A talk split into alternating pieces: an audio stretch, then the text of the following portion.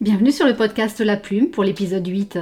Dernièrement, nous avons fêté le lancement du livre d'Angélique Gérard, qui s'intitule Pour la fin du sexisme, le féminisme à l'ère post-MeToo. La librairie Erol faisait salle comble. Et pour cause, Angélique est une sacrée personnalité, qui se démarque dans le monde économique particulièrement. Elle est l'une des dirigeantes historiques du groupe Iliad, plus connu sous le nom de Free. Elle gère 7000 personnes en tant que directrice de la relation client du groupe. En 2015, elle succède à Emmanuel Macron à la première place du classement Choiseul des 100 leaders économiques de demain.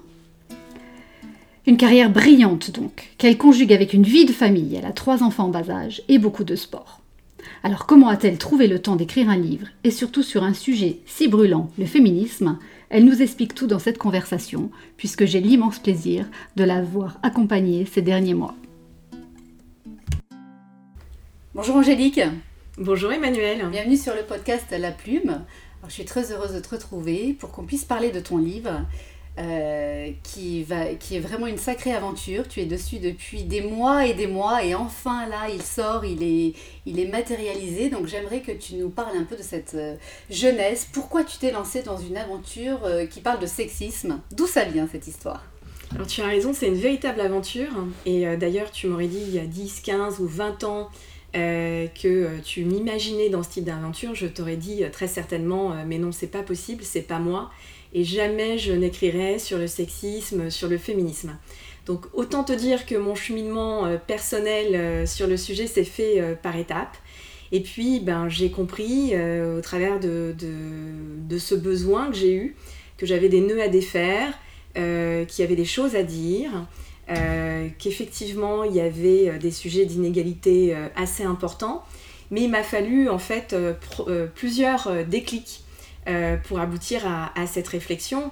le premier déclic est un média féminin qui m'interviewe il y a environ 10 ans, qui s'intéressait à la jeune femme que j'étais, 30 ans, entre 2 et 3 000 collaborateurs, employeurs de collaborateurs, et qui avait envie de mieux me connaître, savoir qui, qui y avait derrière cette femme qui voilà, avait un tel effectif. Et à la fin de l'interview portrait euh, que la journaliste dresse, elle me pose une question qui est euh, Mais que, que faites-vous pour les femmes? Et là, la question m'a scotché. Mhm. Euh, je m'attendais pas du tout à ça. Et je lui ai répondu, mais qu'est-ce que vous voulez que je fasse pour les femmes? Je ne fais rien ce pour les femmes. Ce qu'elle voulait dire, c'est qu'est-ce que tu fais en interne? Absolument. Au sein, de, tes sociétés Absolument. Ce que je faisais pour les femmes, pour l'égalité des femmes, euh, si j'avais euh, des programmes particuliers dans mon entreprise, parce que jeune femme, comment moi je m'en étais sortie et comment du coup je pouvais aider les autres. Mhm. Sauf que elle a quitté cette pièce ultra choquée parce que, euh, parce que je lui disais que je ne faisais rien. Et, et, en fait, au moment où elle quitte la pièce, si tu veux, je comprends toujours pas la demande. Mais en réalité, c'est la première graine qui est semée. Et, et ça m'interpelle cette question en me disant mais j'ai pas réussi à y répondre. Pourquoi? Et en fait, je me rends compte, euh, plus tard, je fais du mentoring euh, de, femmes et d'hommes, mais euh, au travers de ce que les femmes me livrent, bah, je, comprends qu'il se passe des choses, en fait, ça éclaire ma compréhension de ce qu'elles traversent dans leur, dans leur quotidien professionnel. Et puis, ça me permet aussi de comprendre ce que moi j'ai traversé et de ce que je continue à traverser. Et donc, je, je me suis dit, oui, c'est... Et puis, je rencontre des femmes dirigeantes, on discute. Et à chaque fois que l'une d'entre elles me parle de son environnement professionnel, de son quotidien, en fait, ça m'interpelle. Et je me rends compte qu'il y a des sujets euh, d'inégalité de salaire, euh, euh, qu'il y a des phrases sexistes, et que finalement tout ça, ben, moi je l'ai peut-être accepté. alors que tu l'as subi aussi en fait. Alors que je l'ai subi, mais avec une profonde... J'ai occulté en fait, et, et ça m'a sauté au visage. Et donc j'ai compris en fait que, que c'était du sexisme, que c'était pas normal et que pire, c'était pas acceptable. Et donc, euh, bah, avec ses copines dirigeantes, on se disait toujours faut faire un truc. Alors, on est plutôt bienveillante. Euh, parfois, on en rigolait. Parfois, on faisait la grimace.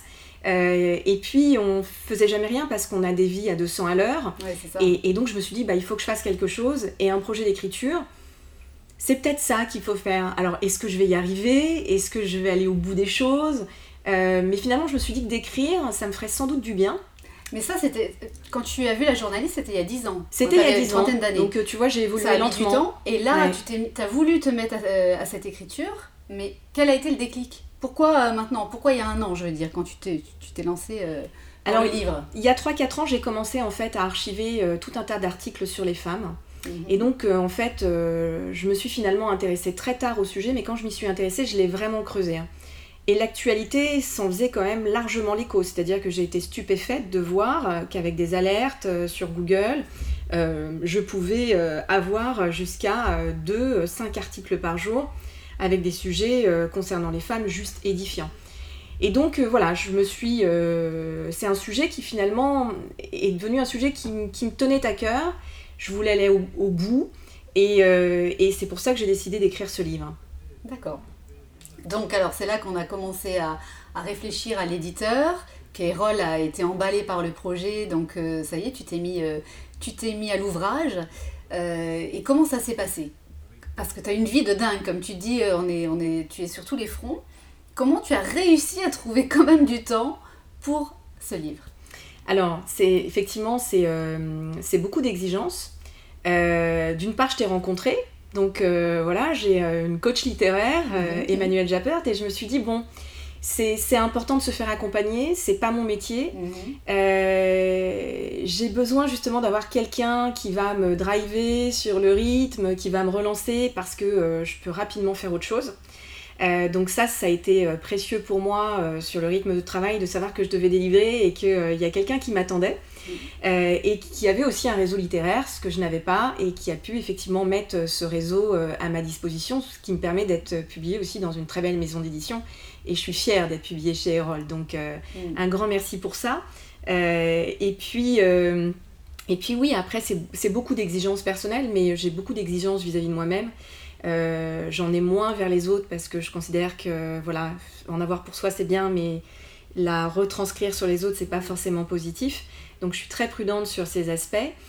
Et bah, j'ai travaillé euh, la nuit Parce que tu as quand même une, famille, hein, tu as quand même des enfants en bas âge. Tu, tu, tu en parles d'ailleurs dans le livre. Absolument. Hein, tu te livres beaucoup, enfin en tout cas de temps en temps. Et, et c'est en ça que c'est poignant ce livre. Et euh, oui, comment tu as fait pour gérer famille, travail? En fait, tu, tu, écrivais la nuit. Hein. C'est bien ça bah, J'écrivais la nuit, j'écrivais très tôt le matin, euh, voilà, aux aurores quand j'allais pas courir, parce que j'ai aussi besoin d'évacuer et de courir. Euh, j'ai travaillé les week-ends. En fait, je, globalement, j'ai toujours réussi à faire ce que je voulais. Euh, évidemment avec une volonté euh, d'acier et, une organisation redoutable. Mmh. Donc je suis. C'est le secret pour toi. Hein. Ah pour moi c'est le secret, c'est qu'il faut être extrêmement bien organisé. Mmh. Euh, quand je fais les choses, je les fais à fond, absolument pour tout. Donc il est hors de question que je démarre un truc et que euh, j'aille pas au bout. Et donc euh, c'est le cas dans ma vie professionnelle de tous les jours. Quand je prends un sujet, je suis à fond. T'en empare. Je m'en empare, je suis passionnée et voilà, je vis pas ça comme une contrainte. C'est aussi ça, hein, j'en parle un petit peu dans mon ouvrage. C'est qu'il faut pas subir. Non, c'est ça. À partir du moment où on subit, on fait rien. Mhm. Et puis euh, surtout. on perd le euh, plaisir surtout. On perd le plaisir, la niaque. Et puis bah, dans notre environnement proche, euh, ça se ressent aussi. Donc c'est pas très positif au global. Ça. Donc, donc je suis une passionnée. Je suis, voilà, je suis tenace sur tous mes sujets. Même si ça n'a pas été facile, parce que, parce que parfois le manque d'inspiration, parfois le sujet du féminisme est un sujet qui est tellement vaste, il y a tellement de sujets que c'était tellement de choses écrites déjà dessus. que toi, tu devais trouver l'angle hein, aussi. C'est vrai. C'était. Euh, du coup, sur l'angle, je suis. Euh, alors, il a fallu que je, je, je, je trie, mm. euh, que je priorise. Il y a des sujets que je ne traite pas, pas par omission, mais parce que sinon je serais encore en phase d'écriture aujourd'hui. donc ça fera peut-être, je sais pas, l'objet d'un autre ouvrage, mais, mais pas tout de suite, c'est certain. Parce que ça a quand même été beaucoup d'énergie de, et, et, de contraintes agréables au final, mais de contraintes pour ma famille. Et après, l'angle, euh, voilà, moi je, dis souvent, euh, enfin, je suis pas féministe, je suis une féministe. Euh, et donc, le combat, c'est le combat sur l'inégalité. Et s'il y a un truc dont je suis sûre, c'est que je me suis pas du tout identifiée à différents courants féministes. Notamment bah, cette image d'Amazon guerrière prête à castrer les hommes. Euh, et c'est euh, souvent à cause de ça que le terme féministe véhicule une image très négative. Donc euh, on a très peur. radical en fait. Très radical, ouais. On, a, on a peur du féminisme en France. et le, le, le, sujet, c'est pas tant d'en avoir peur, c'est d'accompagner effectivement une société qui est en train de muter, qui doit s'affranchir du patriarcat aussi bien pour les femmes que pour les hommes qui le subissent aussi, et on n'en parle pas suffisamment. et on a des hommes qui nous aident dans le quotidien, voilà, à, franchir des étapes. Donc le sujet, c'est plus un, enfin, ce mouvement d'hommes et de femmes qui s'érige en fait. c'est plus pour combattre les antiféministes dans lesquels on trouve euh, évidemment des hommes, mais aussi des femmes, parce que euh, bah, parce que euh, c'est toutes ces personnes qui ont des privilèges et qui sont arc-boutées dessus. On dit souvent, voilà, comprenez que les privilèges sont, sont invisibles pour ceux qui les ont, mais c'est tout à fait ça. Et donc le, le mouvement, c'est plutôt ça, c'est un mouvement vers l'égalité des hommes et des femmes, et de se dire que moi, mon sujet, c'est pas du tout d'aller imposer un matriarcat, euh, c'est plutôt de trouver un équilibre de société et peut-être euh, d'apporter euh, une réflexion, en tous les cas de soulever un débat sur le sujet et que le féminisme puisse être perçu autrement. parce qu'il y a, y a, plein de jolies choses également. pendant que tu écrivais, tu as dû découvrir énormément de choses. Tu as dû être à la. même des choses peut-être que tu n'attendais pas sur la route. Des, je sais pas, est-ce qu'il y a des choses qui te viennent en tête quand je te dis ça? Bah, en fait, je, le sujet est tellement vaste. Ce qui me revient plus, en, plus euh, c'est plutôt des émotions que j'ai vécues intérieurement. Ah bah parle-nous de tes émotions, justement. Parce que, euh, parce que je te cache pas que parfois, j'ai versé des larmes en prenant connaissance de certaines infos, notamment à l'international, euh, où on voit, alors on a un chemin important encore en France, mais il y a quand même des pays qui ont trois siècles de retard.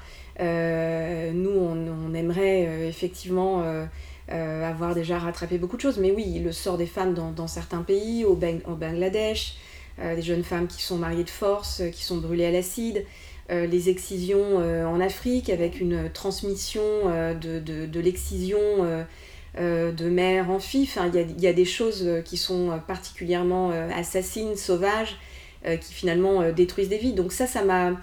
Le fait de rentrer, parce que bien sûr, bah oui, on entend parler de ces sujets, on lit en article. Mais le fait de rentrer vraiment dans, le, dans, dans des lectures un peu plus approfondies, de chercher, ouais, j'ai quand même vécu une certaine émotion en me disant que, c'était quand, même, euh, quand même encore très dur à travers le monde. Et c'était solitaire comme travail. Du coup, est-ce que tu échangeais beaucoup parce que tu avais besoin aussi de, mettre de l'oralité sur tout ça? Avec ton euh, réseau, avec ton entourage Ou tu es resté dans cette réflexion là pendant des mois et c'est maintenant que tu te mets à partager Non, j'ai échangé avec une amie en fait euh, qui m'a aidé aussi à sourcer parce que euh, il y a beaucoup de documentation dans cet ouvrage. Euh, et donc à un moment donné, elle m'a donné un coup de main et on a eu des débats d'idées sur, sur pas mal de sujets. j'ai échangé avec mon mari aussi. donc c'était assez intéressant aussi de voir ses réactions. Ça m'est arrivé d'en Comment il l'a vécu d'ailleurs? Ça, c'est intéressant de voir comment ton mari a vécu ça avec toi.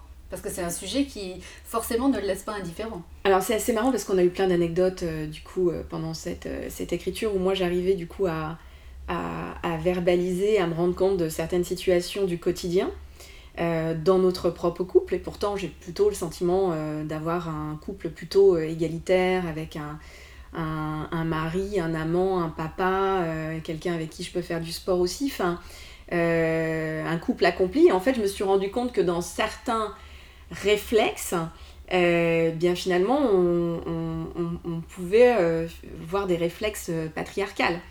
Et, et nos enfants ont, aussi des réflexes sur lesquels, du coup, ils font travailler. Donc, ça re-questionne finalement la famille, le couple. C'était assez positif. Et en positif. C'était très positif, très positif. Et puis aujourd'hui, il est très fier, il est super fier, euh, il fait la promo du livre. Euh, euh, mes, mes, trois enfants qui, sont, qui ont 8 ans, 7 ans et 4 ans et demi, là, ce sont les vacances scolaires. Et donc, à la rentrée de novembre, ils ont pour mission, avec leurs mots, leur compréhension du sujet, de présenter l'ouvrage à la classe et de l'offrir à la maîtresse. Donc, j'en parle avec tu les challenges là hein je, pas du, je veux pas les challenger, en fait, euh, je veux qu'ils comprennent euh, que pour moi c'était un acte important, sans leur mettre de la pression. Euh, et évidemment, entre 4 ans et demi et 8 ans, ils vont pas du tout avoir à retenir les mêmes éléments de langage. Et, mais du coup, j'essaye de débattre avec eux pour leur dire mais comment, comment vous pouvez présenter ce livre qui, voilà, Les femmes n'ont pas les mêmes droits dans, dans, dans, plein de pays. En France, bah, les femmes ne sont pas toujours payées comme leurs alter ego masculins. Il y a du, du, sexisme, par exemple, bah, vous voyez dans les métiers de la restauration, les serveuses, la façon dont on leur parle, les réflexions qu'on peut leur faire. Enfin, c'est juste pas acceptable. Et vous savez, vous avez que des maîtresses, mais vous pourriez aussi avoir des hommes, des maîtres, et il n'y en, a, y en a pas beaucoup. Mes enfants n'ont jamais eu de maître. Ah, mon fils a un maître. Voilà, mais ça mm. existe. Mm. Et donc de leur dire, euh, enfin, il n'y a pas de métier réservé. Euh, et, euh, et, de voir en fait ce qu'ils peuvent en ressortir. Donc je pense que voilà, ils vont eux-mêmes aborder avec, avec, leur eux aussi. Hein. Et c'est marrant parce que ma fille est moins à l'aise, c'est la plus âgée, elle est moins à l'aise pour présenter le sujet. Et mes deux garçons, en fait, ben, ont super envie de faire l'exercice devant la classe ils commencent à répéter leurs trucs. Euh. Ah, est-ce qu'elle est moins à l'aise parce qu'elle est justement, c'est une fille et du coup elle est un peu plus timide? Parce que je vois, moi je le vois, hein, dans, euh, même en fac, euh, à l'université, les élèves, que mes élèves, les femmes parlent beaucoup moins à l'oral. Elles sont encore retranchées derrière leur ordinateur au XXIe siècle. Donc il y a encore ça aussi. Hein. C'est paradoxal. C'est une égalité dans l'oralité entre femmes et hommes. De moins oser quand on est une femme. Donc peut-être quand on est une petite fille aussi c'est paradoxal parce que d'un point de vue cognitif, on, est, euh, on a quand même des facultés en communication et on le voit d'ailleurs dans les entreprises. Euh, la plupart euh, des services de com sont animés, dirigés par, des femmes. Par ouais, c'est sûr. Absolument, donc c'est vrai qu'il y a un décalage entre bah, la, la, petite fille, la jeune fille, la jeune femme, et puis finalement bah, de se dire qu'on arrive à éclore, peut-être un peu tardivement, mais on arrive à le faire. Et en se forçant peut-être. Et, et ah, mais de toute façon, c'est le secret. Parce qu'on ne hein. nous l'a pas inculqué depuis le plus, le plus jeune âge. Oui, ouais, et c'est pour ça que de la pousser à faire cet ah, exercice, excellent. sans la violenter, parce que je veux pas qu'elle qu'elle qu'elle le vive mal et qu'elle se dise, euh, voilà, et donc elle fera exactement ce qu'elle veut, et si elle veut juste offrir le livre, elle offrira le livre. Hmm. Euh, mais euh, mais, c'est fort, ça va, ça va semer des graines, c'est sûr. Bah, c'est important, c'est important, et puis elle, elle aime bien, voilà, quand je fais des interventions, regarder en, me voyant au micro et en me disant mais maman mais moi je pourrais pas prendre le micro ben, figure-toi que à ton âge j'ai été beaucoup moins bavarde que toi, beaucoup dans l'observation, extrêmement timide. Ah oui, mais ça me donne envie de rebondir là-dessus, parce que tu en parles dans ton livre. Figurez-vous, euh, à ceux qui nous entendent, que Angélique était très timide quand elle était jeune. C'est ça ce que tu dis Ah, mais j'étais archi timide. Hein. Ah, c'est Donc, euh, incroyable le chemin que tu as fait depuis. Ah, je crois qu'on m'a pas entendu parler jusqu'à l'âge de 3 ans. Et donc quand j'ai commencé à parler, j'ai eu des séances d'orthophoniste parce qu'il fallait effectivement caler ça. Euh, timidité, euh, mais juste euh, presque maladive, tu vois. Donc j'ai eu la chance d'avoir une mère qui m'a inscrit à 15 ans à des cours de théâtre, mais évidemment j'avais aucune envie d'y aller. mais ça m'a fait un bien fou. Donc, et puis, et puis c'est particulier parce que je me suis rendu compte en fait que j'avais peur de prendre la parole, que je rougissais très facilement, et alors ça, ça m'agaçait dès que je commençais à avoir les joues rouges, le cou un peu rouge, là, ces rougeurs euh, qui sont un peu disparates, en plus, euh, c'est mm. c'est extrêmement vilain, et de se dire, mais j'ai aucune maîtrise de mes émotions, et donc euh, je renvoie mon propre malaise à mon interlocuteur, qui forcément profite. et donc je suis... bah, c'est une faiblesse. Donc j'ai travaillé toute seule en développement personnel, j'ai acheté des bouquins, j'ai fait aucune formation. Euh, ça a été un travail vraiment perso de me dire mais je, refuse de me retrouver en difficulté. Euh, je me suis suffisamment trouvée en difficulté et maintenant je me prends en main euh, et j'assume qui je suis, ce que je suis. Alors évidemment moi dans un environnement techno-masculin où j'ai été la seule femme dirigeante, je suis dirigeante fondatrice au sein du groupe, ça a été très compliqué. et donc voilà, j'ai lutté avant tout contre moi-même euh, pour pouvoir effectivement me, me, grandir euh, et, euh, et, me renforcer sur plein d'aspects. Donc, et finalement, toutes les difficultés. tout ça. Ah, mais toutes les difficultés que, je, que j'ai rencontrées dans mon contexte professionnel, je dis très souvent, je ne suis pas rancunière, je dis même merci à tous ces hommes qui ont pu me poser des difficultés parce qu'ils m'ont permis d'être là où je suis et que tout ça m'a renforcée parce qu'à un moment donné j'ai pris de la distance, parce que j'ai compris aussi qu'il y avait des, des, aveux de faiblesse dans le comportement de certains hommes, dans ce qu'ils me renvoyaient et que, et que c'est là où j'ai commencé vraiment à me dire ok, euh, bah, les larmes c'est terminé, maintenant tu comprends le truc. Et vive l'adversité quelque part parce que ça me renforce. Et vive l'adversité, ça me renforce et, euh, et merci à tous ceux qui ont contribué à ça. Donc je pourrais avoir beaucoup de rancœur sur beaucoup de sujets, mais pas du tout. Et alors maintenant, donc tu es dirigeante et tu, es, tu as une autre casquette, parce que tu n'as pas que ça, mais tu as une autre casquette maintenant, c'est celle de auteur. Comment tu envisages la suite? Alors j'aime bien que tu dises auteur parce qu'il y a. Toi tu dis autrice. Mais non, parce qu'on m'a dit qu'il fallait dire autrice, mais finalement moi je préfère auteur. Moi j'aime auteur, donc je... Ouais, c'est beaucoup plus joli. Oui, je trouve ça. Et euh, donc, euh, donc euh, oui, je te, je te rejoins. écoute, je me sens pas encore, tu vois, dans la peau d'un auteur, même si j'ai accouché mhm. d'un essai mhm. dont, dont, je suis fière parce que ça représente un, vraiment un. Bah, c'est un gros bébé, hein, tu peux C'est ouais, c'est un gros travail, très très gros travail. Ouais. Et euh, est-ce que ça te donne envie d'en écrire d'autres? Oui. même si maintenant, euh, effectivement, tu as dit que tu prenais un peu de temps pour la famille et pour te reposer et te remettre de tout ça. Mais est-ce que tu, ça t'a donné le, le, goût de l'écriture, d'avoir envie d'aller plus loin? Oui, et j'ai une idée de j'ai une idée d'ouvrage, mais je me dis voilà pas en 2020. Mm. bon, j'ai une grosse actualité professionnelle. Euh, et surtout que tu sors un deuxième livre quand même. Et je euh, sors un deuxième livre effectivement en janvier. Voilà. Euh, chez Erol, tu nous en dis deux mots peut-être? Oui, donc chez Erol encore, donc je suis très reconnaissante. Et donc le titre de cet ouvrage, c'est L'expérience client, une histoire d'émotion. Et donc là, c'est plutôt, plutôt management, économie. Mm. Donc, alors que bah, le sujet du féminisme, on est plutôt sur du sociétal. Et là, je raconte plutôt mon expérience professionnelle et euh, le management 2.0 euh, bah, euh, à l'aune des nouvelles technologies, l'arrivée des, des millénials dans nos entreprises, ce que j'ai mis en place dans mes entreprises qui ont bien fonctionné et donc avec quelles mesures des bénéfices et, les idées voilà, que, que j'ai pour faire évoluer le monde de l'entreprise. Moi, je travaille beaucoup en co-construction avec, avec mes équipes. J'aime beaucoup le côté participatif. donc, on fait beaucoup d'intelligence collective ensemble. J'aime bien que le projet d'entreprise soit un projet d'entreprise construit par les collaborateurs pour les collaborateurs. Et moi, en tant que leader, je suis là pour donner le cap, la vision et accompagner euh, un peu euh, comme un chef d'orchestre euh, toutes ces équipes et mettre en musique pour que ça se passe le mieux possible et répondre aux intérêts de l'entreprise, mais aussi des collaborateurs. Donc je travaille beaucoup sur la symétrie des attentions. Et, et donc j'explique tout ça dans l'ouvrage. D'accord, donc c'est un, livre de témoignage plutôt et de finalement de quoi de qui montre un chemin pour les autres, pour ceux qui sont managers? En, en, ça en, toute humilité, j'espère voilà que ça peut apporter une réflexion euh, euh, à des gens qui s'interrogent, qui ont envie de peut-être de travailler autrement. Et, et comme, comme pour mon ouvrage sur le féminisme, de me dire que humblement j'apporte peut-être une réflexion, une expérience de dirigeante.